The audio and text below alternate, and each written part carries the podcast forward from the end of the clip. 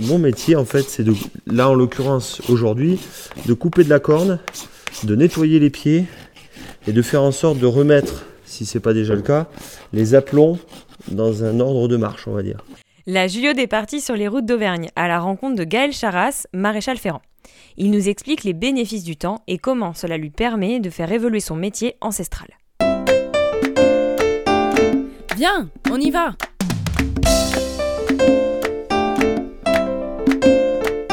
Le podcast des artisans et des paysans en mouvement. La Juliode au fil de la Loire. Pour ce premier épisode de cette saison au fil de la Loire, nous commençons à quelques kilomètres du mont Gerbier de Jonc, la source du fleuve majestueux. Nous nous trouvons au pied du mont Mézin. À 1200 mètres d'altitude, la route est bordée de résineux, bien droit, bien haut. La forêt est plongée dans le brouillard complet.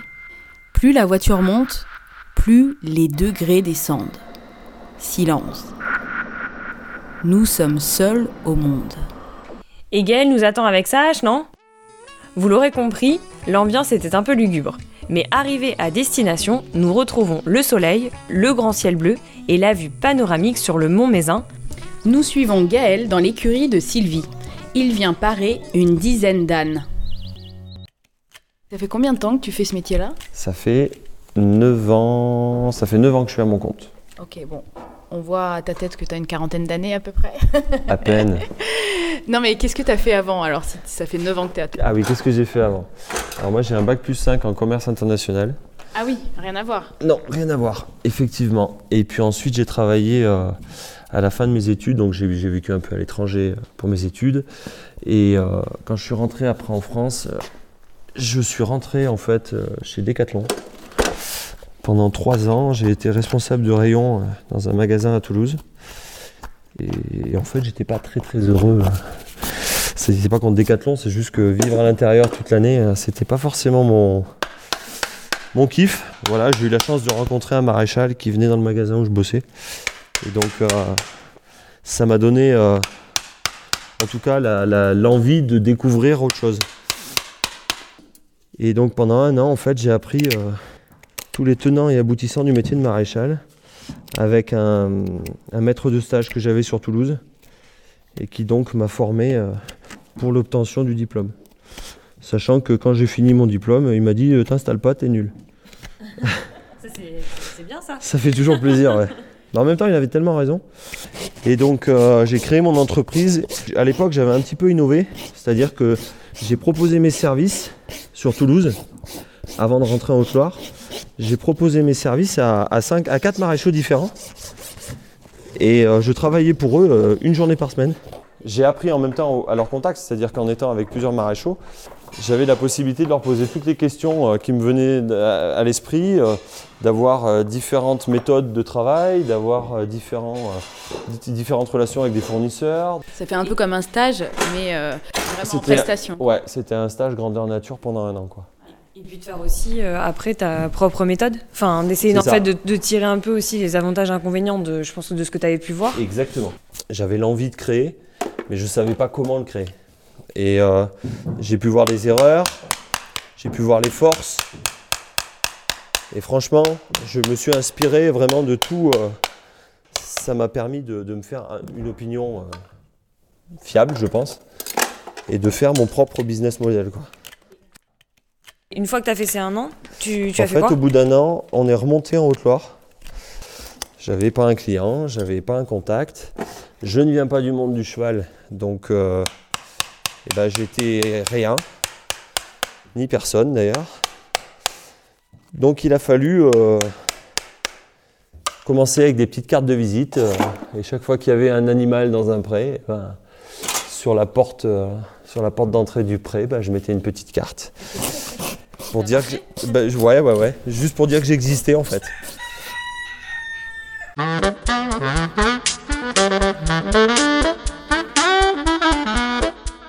Neuf ans plus tard, Gaëlle a trouvé ses clients. D'ailleurs, nous sommes à Chicane, l'entreprise de Sylvie. Elle s'est installée en Haute-Loire après une carrière de professeur de sport. Elle met à disposition des ânes pour des petites ou grandes randonnées, comme le chemin de Stevenson ou encore Saint-Jacques-de-Compostelle. Coup de cœur de la Juliaude pour cette passionnée des ânes. Écoutez-la en parler au travers du film Antoinette dans les Cévennes. Quand j'ai vu euh, la bande-annonce, j'ai eu peur un peu ah, qu'on mette trop en avant le côté euh, têtu de l'âne que tout le monde colporte. Et en fait, pas du tout. Pas du tout, parce que l'âne n'est pas têtu, hein, ça c'est une évidence. Il est très intelligent et surtout pas têtu. En fait, euh, le film a vraiment montré la relation qui se crée entre le- la randonneuse et, et l'âne. Et c'est exactement ce que les, ce que les gens euh, me, me disent au retour de, de leur randonnée. Cette année, j'avais un couple, euh, ils ont véritablement tous les deux ont pleuré parce qu'ils se séparaient euh, de leur âne.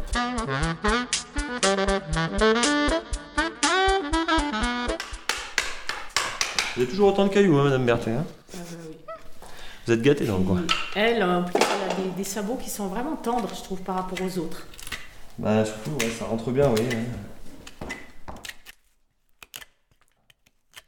Physiquement, il faut euh, travailler euh, beaucoup euh, sur les cuisses, euh, sur le bas du dos. Et après, euh, c'est les avant-bras, c'est les poignets, parce que ça paraît pas, hein, c'est un métier où, où tout le corps souffre en fait. Si, si, ça paraît. Enfin, là, on est en train de voir Oui, mais et en fait, clairement, on- voit une certaine. Enfin, on peut voir la pénibilité euh, sur du long terme, quoi, je veux dire. Et pourtant, voilà, quand on me voit et que je parle, a priori, je force pas. Mais si je, mets, si je te mets dessous, tu vas vite t'apercevoir qu'en fait, Donc, en gros, t'as la position un peu quand on descend au ski. au ski, ouais, c'est ça. Chousse, là. Moi, je peux faire du ski pendant une journée et ne pas avoir mal aux jambes le lendemain. Donc tu te sers d'une pince à parer pour en gros couper la corne, Oui. comme, cou- comme quand on coupe les ongles.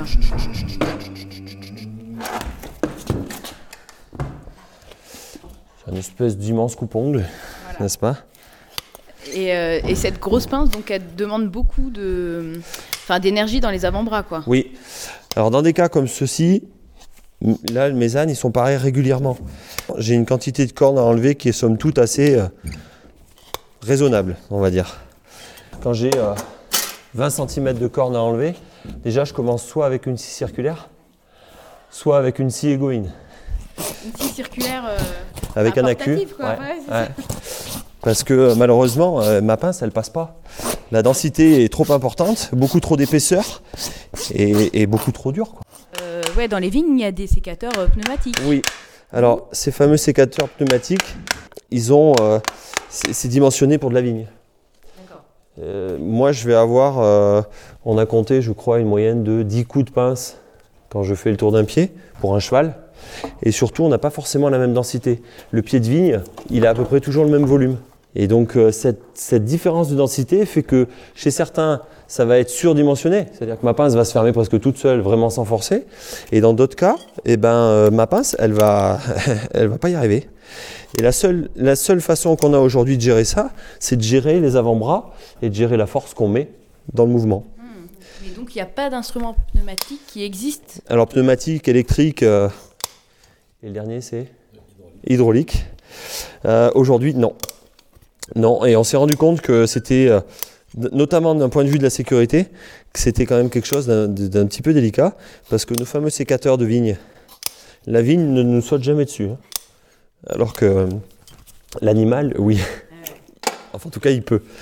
Donc c'est vrai que c'est là où, où l'aspect sécurité est quand même, euh, sans être un frein, mais en tout cas c'est un, un paramètre tellement important qu'on peut pas qu'on peut pas faire euh, quelque chose d'aussi euh, presque simpliste que le, que le sécateur des vignes.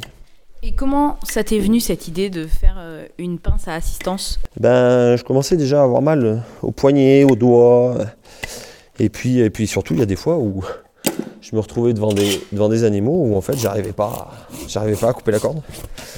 Et, et donc forcément, ça fait poser la question, euh, vu qu'on a quand même une certaine récurrence chez nos clients, de me dire bon bah celui-là j'ai pas réussi à le faire ou en tout cas j'ai galéré. On va me rappeler dans six mois ou dans trois mois ou dans un an, mais on va me dire Gaël il faut revenir. Et moi je veux lui dire quoi au client? Je veux dire que j'y retourne pas? Donc c'est à quelque part une sorte d'aveu d'échec. Et si j'y retourne, parce que euh, je suis quelqu'un de, confiance et que euh, quand on, m'a appelé une fois, j'y retourne parce que je, veux que l'animal soit bien.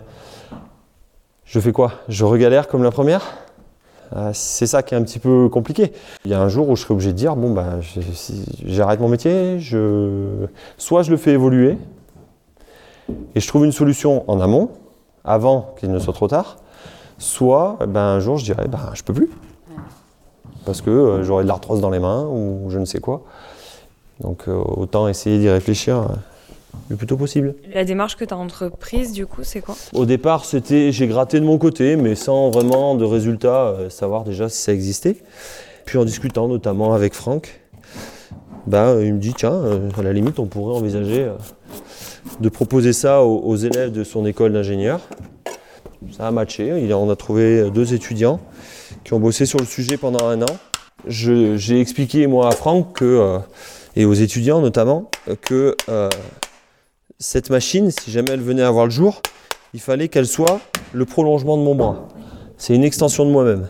Donc si elle ne correspond pas, ou si j'estime qu'elle ne répond pas euh, aux critères, c'est-à-dire qu'il faut, à peu de choses près, il faudrait quand mon cerveau pense, la machine agisse.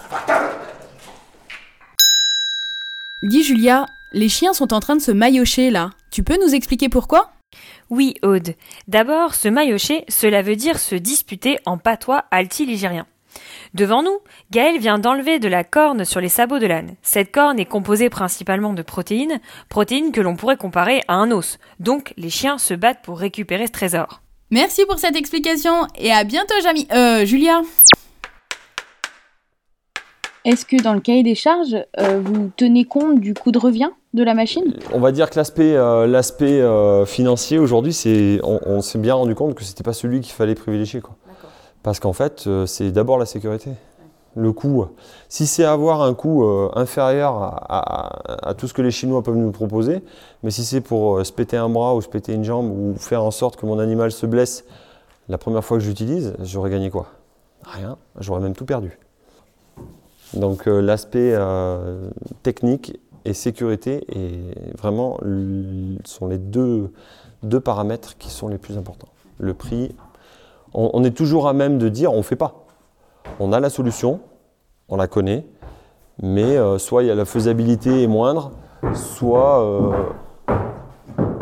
Donc il y a un âne qui bouge pas mal. ouais, je une mouche ou pas, ouais, mouche plate je dirais. Je sais pas.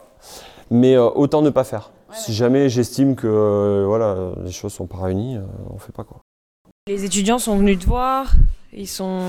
Ils sont venus avec Franck.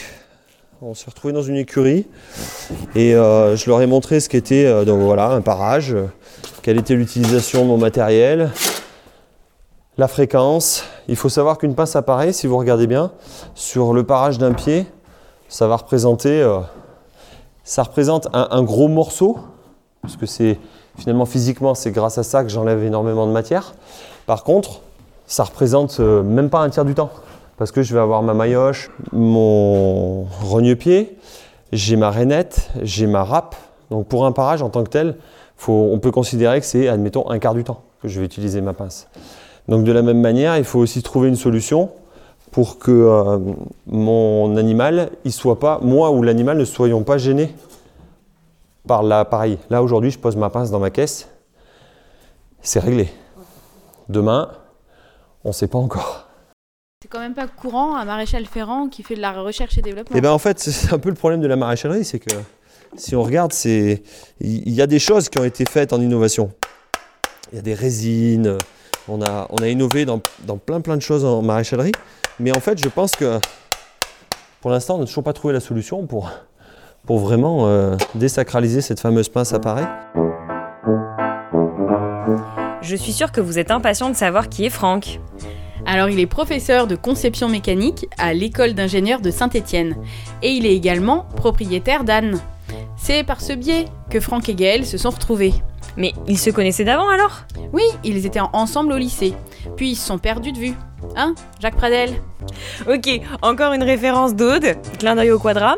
Bon, plus sérieusement, nous avons interrogé Franck pour savoir comment il a impliqué ses étudiants pour créer cette fameuse pince à. Alors, en fait, je suis toujours un peu à l'affût de sujets pour mes étudiants. On a des, hum, ce qu'on appelle des projets techniques donc pour les élèves de cinquième année. donc euh, sur lesquels ils travaillent en binôme pendant un semestre, euh, un jour par semaine. Alors ça avancera à un rythme qui est le rythme de l'enseignement, donc, euh, donc, euh, très lent. Déjà, à chaque fois, c'est sur un semestre, ils bossent dessus un jour par semaine. euh, voilà, et puis il y a tout le côté pédagogique où du coup forcément s'il avait eu recours à un bureau d'études, ça aurait pu aller beaucoup plus vite. Mais c'est aussi très important et précieux de pouvoir prendre du temps, que les projets durent dans le temps. Voilà, si on, aurait pu ramener le même nombre d'heures en deux semaines euh, intensives, le résultat n'aurait pas été le même du tout. Parce qu'il y, a une notion de, s'approprier le, sujet, de faire des allers-retours, de réfléchir. Ça, c'est important que ça s'étale dans le temps. Quand tu dis aller-retour, ça veut dire quoi? Ça veut dire que tes étudiants viennent le voir et repartent en ayant en, se disant bon bah quel point euh, on a on a omis ou qu'est-ce qu'on pourrait améliorer etc. Ouais, alors c'est aussi quelque chose qui a été très riche et indispensable dans ce sujet, c'est qu'il y a eu énormément d'échanges euh, entre les, étudiants, Gaël et, moi. Euh, parce que, bah, vous l'avez vu, c'est quand même déjà un monde. Les étudiants, ils ont tous découvert la maréchalerie déjà, voilà. Et puis euh, les contraintes, euh, il y en a plein et elles sont un peu dures à, percevoir et à formaliser, euh, même par Gaël. Donc ça, ça nécessitait vraiment, alors que nous, le, formatage ingénieur, c'est tout formalisé, tout voilà. Et, et là, franchement, c'était compliqué. Donc il y a eu besoin d'énormément d'échanges. Et vous avez vraiment réagi comme une démarche d'innovation?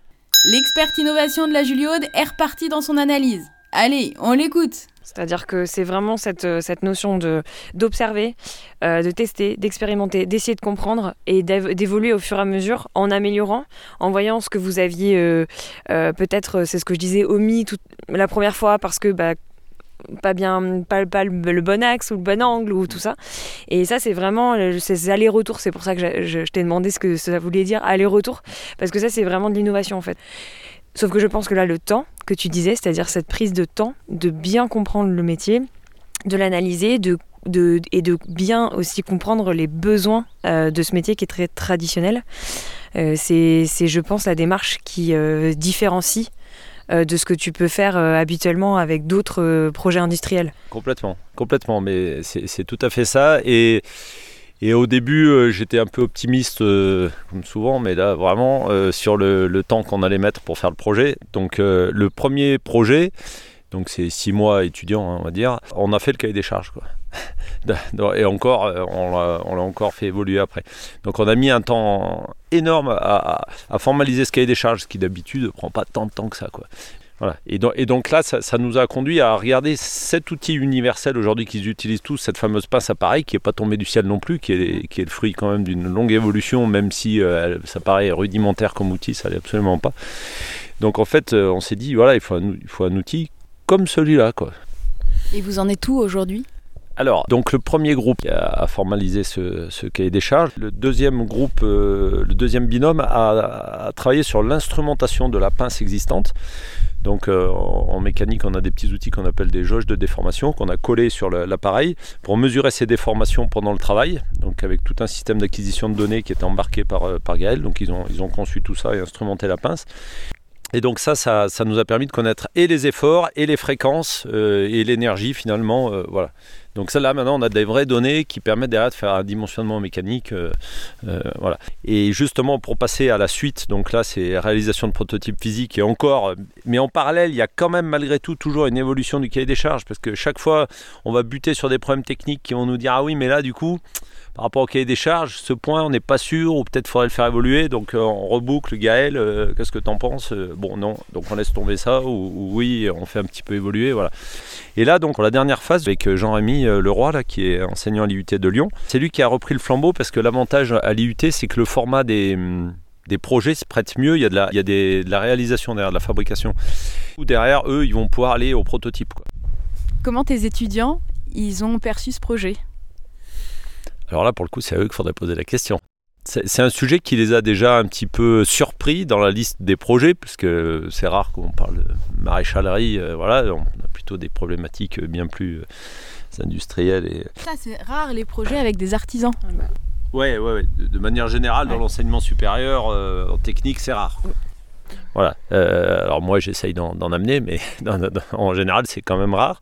Donc les étudiants qui viennent les choisir, euh, euh, je ne vais pas dire que c'est des étudiants atypiques, mais déjà, ils choisissent pas par hasard, quoi. Ils ont adoré la découverte du. Bon, c'est des jeunes curieux, intéressés en général, donc voilà, découvrir ce métier, ça leur a plu. Mais aussi, ce qui les a, vraiment intéressés, c'est la, la, rencontre avec Gaël de voir ce gars, euh, son parcours, euh, et le, ce côté euh, manuel, travailler avec les mains, qui malheureusement dans nos, dans nos formations, on n'en parle même pas, quoi. ça n'existe pas le travail manuel, alors que c'est fondamental. Quoi. Et, ils en sont tous un peu en manque, hein, d'ailleurs, hein, nos étudiants, de, ce côté manuel, même s'ils ne le formalisent pas. Et là, ils en ont pris conscience. Quoi. En tout cas, les, les quatre qui ont bossé avec moi là-dessus, à la fin, ce côté euh, faire quelque chose avec ses mains, quand ils voient travailler Gaël, ça, leur a fait se poser plein de questions. Après cette pause au soleil avec Franck, nous retrouvons Gaël dans l'écurie. Boucle d'oreilles, cheveux mi-longs tenus en arrière par un bandeau comme les joueurs de foot, vous savez, un peu à la Ibrahimovic ou à la Beckham. Gaël Charas n'a pas le look qu'on se fait d'un maréchal ferrant, qui plus est auvergnat. On le verrait bien avec une guitare à la main chantant au coin du feu, plutôt qu'avec une pince à parer. Pourtant, on le sent à l'aise avec son tablier de cuir pour protéger ses cuisses et ses chaussures de sécurité. Il est paisible, souriant, serein, surtout en compagnie des ânes et des chevaux. Quand sa main caresse l'encolure de l'animal, la connexion s'établit. L'équidé est rassuré, il est prêt à lui donner son pied. Gaël a alors tout d'un Robert Redford qui murmurait à l'oreille des chevaux.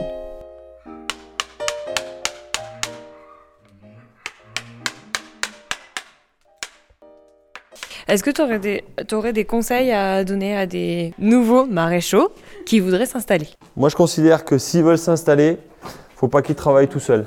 Faites attention. Ouais, attends. Allez, choupette. Faut pas s'installer tout seul. Il faut demander conseil à ses, à ses pairs, entre guillemets, pour pouvoir euh, éviter les erreurs. C'est ce que je vous expliquais tout à l'heure. Moi, au moins, en travaillant avec différents maréchaux, j'ai eu la chance de ne, de ne pas avoir à, à, me retrouver devant des problèmes insolubles. Et ça, c'est une force parce que quand on est aidé, ça, ça, change vraiment la donne. si on te dit viens, on y va, tu nous emmènes où? Euh, Faire un tour au Mézin, parce qu'on est juste à côté. Euh, quoi, moi, je prends. Eh ben, le Mézin, c'est euh, le point culminant de la Haute-Loire. Oui. C'est l'un des plus beaux panoramas euh, qu'on va pouvoir trouver dans la région. Après, on a le Mont Gerbier de Jon, peut-être, qui, qui, va avoir un très beau panorama. Mais euh, ouais, on est sur le plus beau panorama de la Haute-Loire. On, domine le monde. Merci, beaucoup. Merci. Viens, on y va.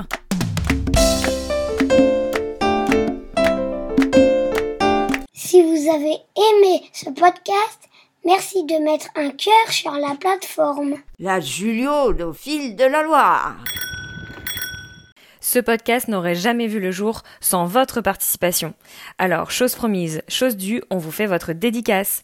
Flore, Bérangère, Marine, Abdelkader, Nicolas T, Amandine, Morgane, Sandrine, Nana, Thomas, Sandra Vanessa, Caroline, Brigitte, Benjamin M, Olivier, Sophie, Gabriel, Patrice, l'association Hommes et Territoires, Maëlle, Adeline, Angélique, Cédric, Marie-Solène, Jean-Pierre, Kylian, Lucie, Nicolas, Patrick, Catherine, Michel, Jacques, Philippe, Didier, Mathilde, Jackie, Jérôme, Bertie, Anne-Marie et Jean-Christophe, Nicolas M, Quentin, Christine, Julien, Sabine, Delphine, Andrea, Pierre-Yves, Benjamin L, Julie, Maxime, Benoît, Olivia, Jérôme, Marie, Margot, Alain, Romain, Raphaël et Simon, Dominique, Nathalie, Yolande, Élise, Xavier, Chantal et Hélène. Un grand merci à tous.